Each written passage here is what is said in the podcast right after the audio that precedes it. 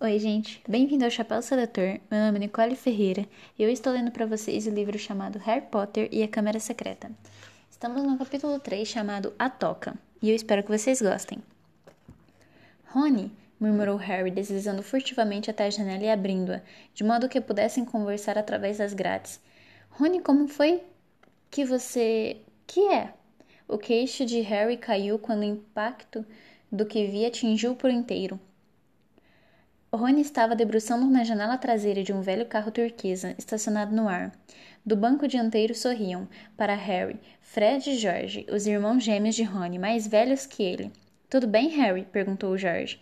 O que é que está acontecendo? perguntou Rony. Por que você não tem respondido as minhas cartas? Convidei-o a vir nos visitar umas doze vezes, e então papai chegou em casa e disse que você tinha recebido uma advertência oficial por usar mágica na frente dos trouxas. Não fui eu. E como é que ele soube? Ele trabalha no ministério. Você sabe que não temos permissão para usar mágica fora da escola. Olha quem fala, respondeu Harry, olhando para o carro que flutuava. Ah, isto não conta, respondeu Rony. É só emprestado. É do papai. Não fomos nós que o enfeitiçamos. Mas fazer mágica na frente desses trouxas com quem você mora, eu já disse que não fiz, mas vai levar muito tempo para explicar agora. Olha, será que você pode avisar em Hogwarts que os Dursley me trancaram e não vão me deixar voltar? E, é claro, não posso sair usando mágica porque o Ministério vai achar que é a segunda mágica que faço em três dias. E, ai! Pare de falar coisas sem sentido, disse Rony. Viemos levá-lo para casa conosco. Mas vocês também não podem me tirar usando mágica. Não precisamos, disse Rony, indicando com a cabeça o banco dianteiro do carro e sorrindo. Você esqueceu quem foi que eu trouxe comigo? Amarre isso nas grades, mandou Fred, atirando a ponta de uma corda para Harry. Se os Dursley acordarem, estou morto, comentou Harry, enquanto amarrava a corda bem firme em volta da grade e Fred acelerava o carro. Não se preocupe, falou Fred, e dê distância. Harry recuou para as sombras próximas a Edwis, que parecia ter percebido como aquilo era importante e ficou parada e, sil e silenciosa. O carro roncou cada vez mais alto e, de repente, com um ruído de trituração, as grandes as grades foram totalmente arrancadas da janela, enquanto Fred continuava a subir no ar. Harry correu à janela e viu as grades balançando um pouco mais de um metro do chão. Rony ofegou, guindou-as para dentro do carro. Harry escutava ansiosos, mas não vinha o menor ruído do quarto dos Dursley. Depois que as grades foram guardadas no banco traseiro do carro, ao lado de Rony, Fred deu marcha ré para chegar o mais próximo possível da janela de Harry. Entre! Convidou Rony. Mas todo o meu material de Hogwarts, minha varinha e minha vassoura, onde está? Trancado no armário debaixo da escada, e não posso sair deste quarto. Não tem problema, disse George do banco dianteiro do carro. Sai da frente, Harry. Fred e George entraram no quarto de Harry pela janela, feito gatos. A pessoa tinha que tirar o chapéu para eles, pensava Harry, quando George puxou um grampo do bolso e começou a arrombar a fechadura. Tem muito bruxo que acha que é uma perda de tempo conhecer os macetes de trouxas como esse, disse Fred, mas nós achamos que vale a pena aprender essas, essas habilidades, mesmo que sejam um pouco demoradas. A porta fez um clique e se abriu. Então, vamos apanhar o seu malão. Você pega o que precisar do seu quarto e passa para o Rony, murmurou Jorge. Cuidado com o último degrau. Ele range, murmurou Harry para os gêmeos que desapareceram no corredor escuro. Harry correu pelo quarto reunindo seus pertences e passando-os a Rony pela janela. Então foi ajudar Fred e George a carregar o malão por cima. Harry ouviu o tio Walter tossir. Finalmente, ofegantes, eles chegaram no alto da escada e carregaram o malão pelo quarto de Harry até a janela aberta. Fred pulou a janela de volta ao carro para puxar o malão com o Rony, enquanto Harry e George empurravam para o lado empurravam pelo lado de dentro. Pouco a pouco, o malão deslizou pela janela. Tio Walter tossiu outra vez. Mais um pouquinho, arfou, arfou Fred, que estava puxando o malão para dentro do carro. Mais um bom empurrão. Harry e George jogaram os ombros contra o malão e ele deslizou da janela para o assento traseiro do carro. Muito bem, Vamos, cochichou Jorge. Mas quando Harry subia no parapeito da janela, ouviu um guincho alto atrás dele, seguido imediatamente pela voz trovejante do tio Walter. Essa coruja desgraçada! Eu esqueci a Edgwis. Harry precipitou-se de volta ao quarto na hora em que a luz do corredor se acendeu. Agarrou a gaiola e correu à janela e passou a Rony. E estava subindo de volta na cômoda quando tio Walter socou a porta destrancada e ela se escancarou. Por uma fração de segundos, o tio Walter parou emoldurado pelo portal, e em seguida deixou escapar um urro como de um touro enfurecido e atirou-se contra Harry, prendendo-o pelo tornozelo. Rony, Fred e George agarraram os braços de Harry e o puxaram com toda a força que, tinha, que tinham. Petúnia! berrou o tio Walter. Ele está fugindo! Ele está fugindo!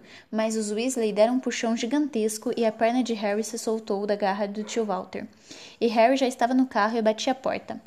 Pé na tábua, Fred! gritou Rony, e o carro disparou de repente em direção à lua. Harry não conseguia acreditar. Estava livre. Baixou a janela. O ar da noite chicoteou seus cabelos e ele virou a cabeça para contemplar os telhados da Rua dos Alfeneiros, que desapareciam ao longe. Tio Walter, tia Petúnia e Duda estavam todos debruçados, estupefados na janela de Harry. Vejo vocês no próximo verão! gritou Harry. Os Weasley soltaram gargalhadas e Harry se acomodou no banco, sorrindo de orelha a orelha. Solte a Edgus, pediu ele a Rony. Ela pode voar atrás do carro. Há séculos que não tem uma chance de esticar as asas. Jorge passou o grampo a Rony e um momento depois Edgus voou feliz pela janela e ficou deslizando ao lado do carro como um fantasma. Então, qual é a história, Harry? perguntou Rony impaciente. O que aconteceu? Harry contou tudo sobre Dobby, o aviso que dera a Harry e o desastre com o pudim de violetas. Fez-se um silêncio longo e assombroso quando ele terminou. Muito esquisito, disse Fred finalmente. Decididamente suspeito, concordou Jorge. Ele nem quis lhe dizer quem estaria tramando tudo isso? Acho que ele não podia, respondeu Harry. Eu lhe contei todas as vezes que ele estava quase deixando escapar alguma coisa. Começava a bater a cabeça na parede. Harry viu Fred e George se entreolharem. O que? Vocês acham que ele estava mentindo para mim? perguntou Harry. Bom, respondeu Fred, vamos colocar a coisa assim. Elfos domésticos têm poderes mágicos próprios, mas em geral não podem usá-los sem a permissão dos donos. Calculo que o velho Dobby foi mandado para impedir que você voltasse a Hogwarts. Deve ser ideia de alguém. Deve ser a ideia que alguém faz de uma brincadeira. Você pode imaginar alguém na escola que teria raiva de você? Claro! Disseram Harry e Rony na mesma hora. Draco Malfoy, explicou Harry. Ele me odeia. Draco Malfoy? perguntou George virando-se. O filho de Lúcio Malfoy? Deve ser. Não é um nome muito comum, é? Disse Harry. Por quê? Já ouvi, já ouvi papai falar nele. Ele é um grande seguidor de você sabe quem. E quando você sabe quem desapareceu, acrescentou Fred, esticando-se para olhar para Harry. Lúcio Malfoy voltou dizendo que nunca tivera intenção de fazer nada. Um monte de bosta. Papai acha que ele fazia parte do círculo íntimo de você sabe quem. Harry já ouvirá esses comentários sobre a família Malfoy antes, e não se surpreenderá nem um pouco. Draco Malfoy fazia Duda Dursley parecer um menino bom, atencioso e sensível. Não sei se os Malfoy têm um elfo doméstico, disse Harry. Bom, seja quem for, os donos devem ser uma família de bruxos antiga e rica, disse Fred. É, mamãe sempre de desejou que a gente tivesse um elfo doméstico para passar a roupa, comentou Jorge. Mas só o que temos é um vampiro velho incompetente no sótão. E gnomos por todo o jardim. Elfos domésticos combinam com grandes casas senhoriais, castelos e, e lugares do gênero. Você não toparia com um na nossa casa? Harry estava calado. A julgar pelo fato de que Draco Malfoy em geral tinha do bom e do melhor, a família devia rolar em dinheiro de bruxo.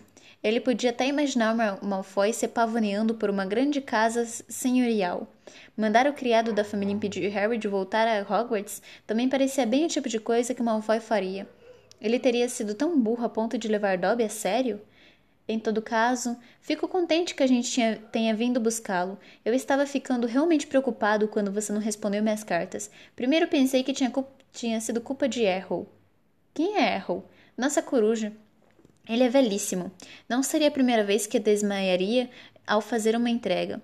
Então, tentei pedir Hermes emprestado. Quem? A coruja que mamãe e papai compraram para Percy, quando ele foi nomeado monitor, explicou Fred do banco da frente. Mas Percy não quis me emprestar. Disse que precisava dele. Percy anda se comportando de forma muito estranha este verão disse George franzindo a testa. Ele tem despachado um bocado de cartas e passado um tempão trancado no quarto. Quero dizer, tem limite de número de vezes que a pessoa pode querer dar brilho num distintivo de monitor. Você está se afastando demais para o oeste, Fred, acrescentou apontando a bússola no painel do carro. Fred corrigiu o rumo, girando o volante. Seu pai sabe que você está dirigindo o carro? perguntou Harry, já adivinhando a resposta. Ah, não, disse Rony. Ele teve que trabalhar hoje à noite. Com sorte conseguiremos guardar o carro de volta na garagem antes que a mamãe note que saímos com ele. Afinal, o que é que seu pai faz no Ministério da Magia? Ele trabalha no departamento mais monótono de todos, disse Rony, o de controle de mau, do mau uso dos artefatos dos trouxas. O quê? Tratam do feitiço lançado em objetos feitos pelos trouxas, sabe? No caso de acabarem indo parar numa loja ou numa casa de trouxas, como no ano passado. Uma velha morreu e o seu serviço de chá foi vendido a uma loja de antiguidades. Uma velha trouxa comprou o serviço, levou para casa e tentou servir chá aos amigos. Foi um pesadelo. Papai ficou trabalhando depois do expediente durante semanas. O que aconteceu? O bule de chá endoidou e espirrou chá fervendo para todo lado um homem foi parar no hospital com as pinças de açúcar presas no nariz.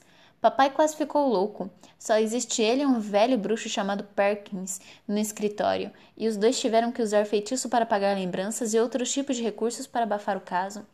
Mas o seu pai, este carro, Fred riu. É, papai é doido por tudo que os trouxas produzem. Nosso barraco de ferramentas é cheio de coisas de trouxa. Ele desmonta o objeto, enfeitiça e torna a montá-lo. Se ele, se ele revistasse a nossa casa, teria que se dar ordem de prisão. Mamãe fica danada. Aquela é a estrada principal, disse Jorge, espiando para baixo pelo, pra, pelo para-brisa. Estaremos lá em, 12 minu em 10 minutos. Antes assim, já, antes assim, já está clareando. Uma ligeira claridade rosada tornava-se visível na linha do horizonte a leste. Fred fez o carro baixar um pouco, e Harry viu uma colcha de retalhos feita de campos e arvoredos. Moramos um pouquinho fora da cidade, disse Jorge. Otris St. Catchopoli. O carro voador continuava a descer. A auréola escarlate do sol agora brilhava por, por entre as árvores. Pousamos, explicou Fred quando, com um ligeiro solavanco, tocaram o chão. Tinham pousado ao lado da, da, de uma garagem desmantelada num pequeno quintal, e Harry olhou pela primeira vez para a casa de Rony. Parecia ter sido passado passado um grande chiqueiro parecia ter sido no passado um grande chiqueiro de pedra, a que foram acrescentados os cômodos aqui e ali, até ela atingir vários andares, e era tão torta que parecia ser sustentada por mágica, o que Harry lembrou a si mesmo. Era provável. Quatro ou cinco chaminés estavam encarrapitadas no alto do telhado vermelho. E no letreiro torto enfiado no chão, próximo à entrada lia-se: A Toca. Em volta da porta de entrada amontoavam-se uma vari variedade de botas de borracha e um caldeirão muito enferrujado. Várias galinhas castanhas e gordas ciscavam pelo quintal. Não é muita coisa, disse Rony. É maravilhosa, comentou Harry feliz, pensando na rua dos alfeneiros. Eles desembarcaram do carro. Agora vamos subir muito quietinhos, recomendou Fred. Esperar mamãe nos chamar para tomar o café da manhã. Então, Rony, você desce correndo e diz: Mamãe, olhe só quem apareceu, apareceu durante a noite e ela vai ficar contente de ver o Harry e ninguém vai precisar saber que saímos voando no carro. Certo, concordou Rony. Vamos, Harry. Eu durmo no, no alto. O rosto de Rony ganhou um tom verde esquisito. Seus olhos se fixaram na casa. Os outros três se viraram. A senhora Weasley vinha atravessando o quintal, espantando galinhas e para uma senhora baixa, gorducha de rosto bondoso, era incrível como estava parecendo um tigre de dentes de sabre. Ah! exclamou Fred. Essa não! exclamou George. A senhora Weasley parou diante deles, as mãos no, nos quadris, olhando de uma cara de culpada para outra. Vestiu um avental florido com uma varinha saindo pela borda do bolso. Muito bem, disse ela. Bom dia, mamãe, disse George, no que ele audivelmente pensou que era uma lampeira, uma voz lampeira e cativante. Vocês fazem ideia da preocupação que tive? perguntou a senhora Weasley num sussurro letal. Desculpe, mamãe, mas sabe que tínhamos que. Os três filhos da senhora Weasley eram mais altos do que ela, mas encolheram à medida que a raiva da mãe ia desabando sobre eles. As camas vazias, nenhum bilhete, o carro desaparecido, podia ter batido, louca de preocupação. Vocês se importaram? Nunca em minha vida. Esperem até seu pai voltar. Nunca tivemos problemas assim com Gui, nem com Carlinhos, nem com Percy. O Percy perfeito, resmungou Fred. Vocês podiam se mirar no exemplo do Percy, berrou a Sra. Weasley, metendo o dedo no peito de Fred. Vocês podiam ter morrido, podiam ter sido vistos, podiam ter feito seu pai perder o emprego. Parecia que o sermão estava durando horas. A senhora Weasley ficou rouca de tanto gritar, até se virar para, para Harry, que recuou. Estou muito contente em vê-lo, Harry querido, disse ela. Entre, venha tomar o café. Deu meia volta e entrou em casa. E Harry, depois de lançar um olhar nervoso a Rony, que acenou a cabeça animando-o, acompanhou-a. A cozinha era pequena e um tanto apertada. Havia um centro, um centro havia ao centro uma mesa de madeira muito escovada e cadeiras. E Harry se sentou na beirada de uma, espiando à sua volta. Nunca estivera numa casa de bruxos antes. O relógio na parede, em frente, só tinha um ponteiro e um número. Havia escritas em torno do mostrador coisas assim: hora de fazer chá, hora de dar comida às galinhas e você está atrasado. Havia livros arrumados em fileiras triplas sobre o console da, da lareira, livros com títulos do gênero Enfeitice seu próprio queijo, Feitiço no forno e Festas de um minuto, um encantamento. E a não ser que os ouvidos de Harry o enganassem, o velho rádio ao lado da pia acabará de anunciar que o próximo programa era Hora de Encantos, com a popular cantora bruxa Celestina Warbeck. A senhora Weasley batia pratos e panelas, preparando o café da manhã, um pouco a esmo, lançando olhares feios aos filhos enquanto atirava salsichas na frigideira. De vez em quando resmungava coisas como: Não sei o que estavam pensando, e eu nunca teria acreditado. Não estou culpando você, querido, ela tranquilizou Harry, servindo oito ou nove salsichas no prato dele. Arthur e eu estivemos preocupados com você também. Ainda na outra noite estávamos falando que iríamos buscá-lo pessoalmente se você não escrevesse a Rony até sexta-feira, mas francamente. Ela agora acrescentava três ovos fritos às salsichas. Atravessar metade do país com um carro ilegal, vocês podiam ter sido vistos. Ela acenou a varinha displicentemente em direção dos pratos na pia que começaram a se lavar, entrechocando-se de leve ao fundo. Estava nublado, mamãe, exclamou Fred. Você fique de boca fechada enquanto come, ralhou a senhora Weasley. Estavam, matan estavam matando ele de fome, mamãe, disse George. E você? disse a senhora Weasley, mas foi uma expressão ligeiramente mais branda que ela começou a, cor a cortar e passar manteiga no pão para Harry. Naquele momento, surgiu uma distração sob a forma de uma figura pequena, de cabelos vermelhos, que vestia uma longa camisola e apareceu na cozinha. Deu um gritinho e saiu correndo. Outra vez. Gina, disse Rony baixinho para Harry, minha irmã andou falando em você o verão inteiro. É, ela vai querer o seu autógrafo, Harry, disse Fred com um sorriso, mas viu que a mãe o olhava e baixou o rosto para o prato calando-se. Nada mais foi dito até os quatro pratos ficarem limpos, o que levou um tempo surpreendentemente breve. Putz, estou cansado, bocejou Fred, pousando finalmente a faca e o garfo. Acho que vou me deitar e. Não vai, não, retrucou a senhora Weasley. A culpa foi sua se ficou a noite toda acordado. Você vai desgonomizar o jardim para mim. Eles estão ficando completamente rebeldes outra vez. Ah, mamãe, e vocês dois? Disse ela, disse ela olhando feio para Rony e Fred. Vocês podem ir. Se... Você pode ir se deitar, querido, acrescentou, dirigindo-se a Harry. Você não pediu a eles para voarem naquele carro infernal. Mas Harry, que se sentia completamente acordado, disse, disse depressa: Vou ajudar o Rony. Nunca vi fazer uma desgonomização. É muito gentil de sua parte, querido, mas é um trabalho monótono, disse a senhora Weasley. Agora vamos ver o que Lockhart tem a dizer sobre o assunto. Ela puxou um livro pesado de cima do console e Jorge gemeu. Mamãe, nós sabemos como desgonomizar um jardim. Harry espiou a capa do livro da Sra. Weasley. Escritas na capa, em arabescos dourados, havia, uma, havia as palavras Guia de Pragas Domésticas, de Gilderoy Lockhart. Havia na capa um grande, uma grande foto de um bruxo bonitão de cabelos louros ondulados e olhos azuis muito vivos. Como sempre, no mundo dos bruxos, a foto se mexia.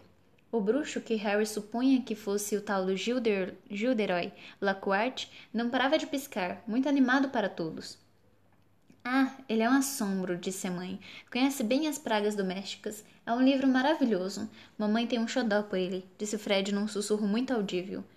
Não seja ridículo, Fred retorquiu a Sra. Weasley, o rosto muito corado. Está bem, se vocês acham que sabem mais do que Lockhart, podem ir fazer o trabalho. Mas tenho pena de vocês se, tiverem, se tiver sobrado um único gnomo naquele jardim quando eu sair para inspecioná-lo. Aos bocejos e resmungos, os Weasley se saíram se arrastando com Harry em sua cola. O jardim era grande e, aos olhos de Harry, exatamente como um jardim deveria ser. Os Dursley não teriam gostado. Havia muito mato e a grama precisava ser aparada. mas havia árvores nodosas a toda volta dos muros, plantas que Harry nunca vira saindo de cada canteiro e um grande tanque de água vedosa cheio de sapos. Os trouxas também têm gnomos de jardim, sabe? Harry contou a Rony quando cruzavam um gramado. Sei, já vi aquelas coisas que eles acham que são gnomos, disse Rony com o corpo dobrado e a cabeça enfiada num pé de peônias. Como papais noéis, baixinhos e gordinhos segurando varas de pescar. Ouviram um ruído de alguém se debatendo violentamente. O pé de peônia estremeceu e Rony se levantou. Isto é um gnomo, disse sério. Tire as mãos de cima de mim, tire as mãos de cima de mim, guinchou o gnomo. De certo não parecia nada com Papai Noel. Era pequeno, a pele parecia um couro, a cabeçorra cheia de calombos e careca, igualzinha a uma batata. Rony segurou-o a uma distância enquanto o gnomo chutava com os pezinhos calosos. O garoto o agarrou pelos tornozelos e o virou de cabeça para baixo. Isto é o que a gente tem que fazer, explicou, e erguer o gnomo acima da cabeça. Tire as mãos de mim e começou a rodá-lo em grandes círculos como se fosse lançar um boi. Ao ver a cara de espanto de Harry, Rony acrescentou: Isso não machuca. Você só precisa deixá-los bem tontos para não poderem encontrar o caminho de volta para as tocas de gnomos. Ele soltou os tornozelos do gnomo, que voou uns seis metros para o alto e caiu com um baque surdo no, no campo do outro lado da sebe. Lamentável, exclamou Fred. Aposto que posso atirar muito bem. O meu bem além daquele toco de árvore. Harry aprendeu depressa a não sentir muita pena dos gnomos. Resolveu simplesmente deixar cair por cima da sebe o primeiro que pegou. Mas o gnomo, pressentindo a fraqueza, enterrou os dentes afiados como navalha no seu dedo. E Harry teve muito trabalho para sacudi-lo longe, até que. Uau, Harry! Esse deve ter caído a uns 15 metros. O ar não tardou a ficar coalhado de gnomos voadores. Está vendo? Eles, são, eles não são muito inteligentes, disse George agarrando cinco ou seis gnomos de uma vez. Na hora em que descobrem que está havendo uma desgnomização, aparecem correndo para dar uma espiada. Era de se esperar que já, já tivessem aprendido a ficar quietos. Logo, os gnomos atirados no campo começaram a se afastar em uma linha descontínua, os ombrinhos curvados. Eles vão voltar, disse Rony enquanto observava os gnomos desaparecerem na sebe, do outro lado do campo. Eles adoram isso aqui. Papai é muito mole com eles, acha que são engraçados. Naquele instante, a porta da entrada bateu. Ele voltou, disse Jorge. Papai está em casa. Os gnomos atravessaram correndo o jardim e entraram em casa. O Sr. Weasley estava largado numa cadeira da cozinha, sem óculos e de olhos fechados. Era um homem magro, começando a ficar careca, mas o pouco cabelo que tinha era ruivo como, os do, como dos filhos. Usava vestes verdes e longas, que estavam empoeiradas e amarrotadas da viagem. Que noite! murmurou, tateando as tateando à procura do bule de chá enquanto todos se sentaram à sua volta. Nove batidas. Nove. E o velho mundungo Fletcher ainda tentou me lançar um feitiço quando eu estava de costas. O Sr. Weasley tomou um longo gole de chá e suspirou. Encontrou alguma coisa, papai? perguntou Fred ansioso. Só encontrei umas chaves para portas que encolhem e uma chaleira que morde, bocejou o Sr. Weasley. Houve algumas ocorrências feias, mas não foram meu, no meu departamento. Mortalk foi levado para o interrogatório sobre umas doninhas muito esquisitas, mas isso foi com a comissão de feitiços experimentais. Graças a Deus. Mas por que alguém ia se dar o trabalho de fazer chaves que encolhem? perguntou o Jorge. Só para aborrecer os trouxas, suspirou o Sr. Weasley. Vendem a eles uma chave que encolhe até desaparecer, de modo que nunca conseguem encontrá-la quando precisam.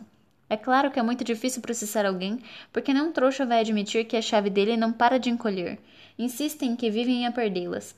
Deus os abençoe, eles vão ao extremo para fingir que a magia não existe. Mesmo que estejam no nariz deles, mas as coisas que o nosso pessoal anda enfeitiçando, vocês não iriam acreditar. Como carros, por exemplo? A senhora Weasley aparecerá, empunhando um longo atiçador como uma espada. Os olhos do Sr. Weasley se arregalaram. Ele olhou com a cara de culpa para a mulher. Carros, mole, querida? É, Arthur. Carros, disse a Sra. Weasley, os olhos faiscando. Imagine só, um bruxo comprar um carro velho e enferrujado e dizer à mulher que só quer desmontá-lo para ver como funciona, quando na realidade o enfeitiçou para fazê-lo voar. O Sr. Weasley piscou os olhos. Bom, querida, acho que você vai descobrir que ele estava agindo dentro da lei quando fiz isso. Mesmo que A tivesse agido melhor, se. Hum, se tivesse contado a verdade à mulher, há um furo na lei, você vai descobrir, desde que ele não tivesse intenção de voar no carro, o fato de que o carro poderia voar, não. Arthur Weasley, você providenciou para que houvesse um furo nessa lei quando a escreveu gritou a senhora Weasley. Só para você poder continuar a se distrair com aquela lixaria dos trouxas no seu barraco. E para sua informação, Harry chegou hoje de manhã naquele carro que você não tinha intenção de fazer voar.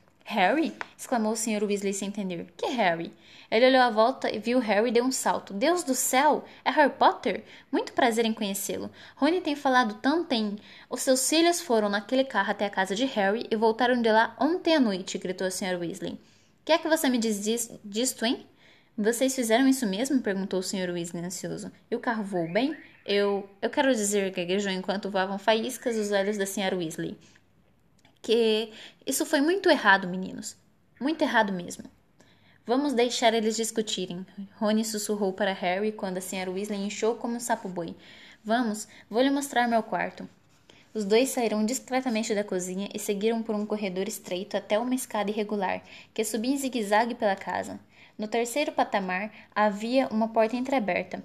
Harry vislumbrou dois grandes olhos castanhos e vivos que o espiavam antes da porta fechar com um clique. Gina explicou. Explicou Rony. Você não sabe como é estranho ela estar tão tímida. Normalmente ela nunca para de falar. Eles subiram mais dois lances e chegaram a uma porta com a tinta descascada e uma pequena placa onde se lia: Quarto do Ronald. Harry entrou, a cabeça quase tocando no teto inclinado, e piscou os olhos. Era como entrar num forno. Quase tudo no quarto de Rony era de um tom violentamente laranja. A colcha da cama, as paredes e até o teto. Então, Harry percebeu que Rony tinha coberto praticamente cada centímetro do papel de parede gasto com pôsteres do dos mesmos sete bruxos e bruxas de todos os mesmos sete bruxos e bruxas, todos usando vestes laranja vivo, segurando vassouras e acenando com animação. O seu time de quadribol? perguntou Harry.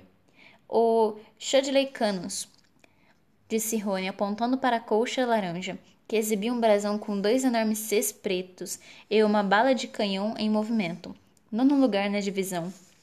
Os livros escolares de feitiçaria que pertenciam a Rony estavam empilhados de qualquer jeito num canto, junto com um monte de histórias em quadrinhos que pareciam conter a mesma tira: As Aventuras de Martin Miggs, O Trouxa Pirado. A varinha de condom de Rony estava em cima de um, de um aquário cheio de ovas de rã.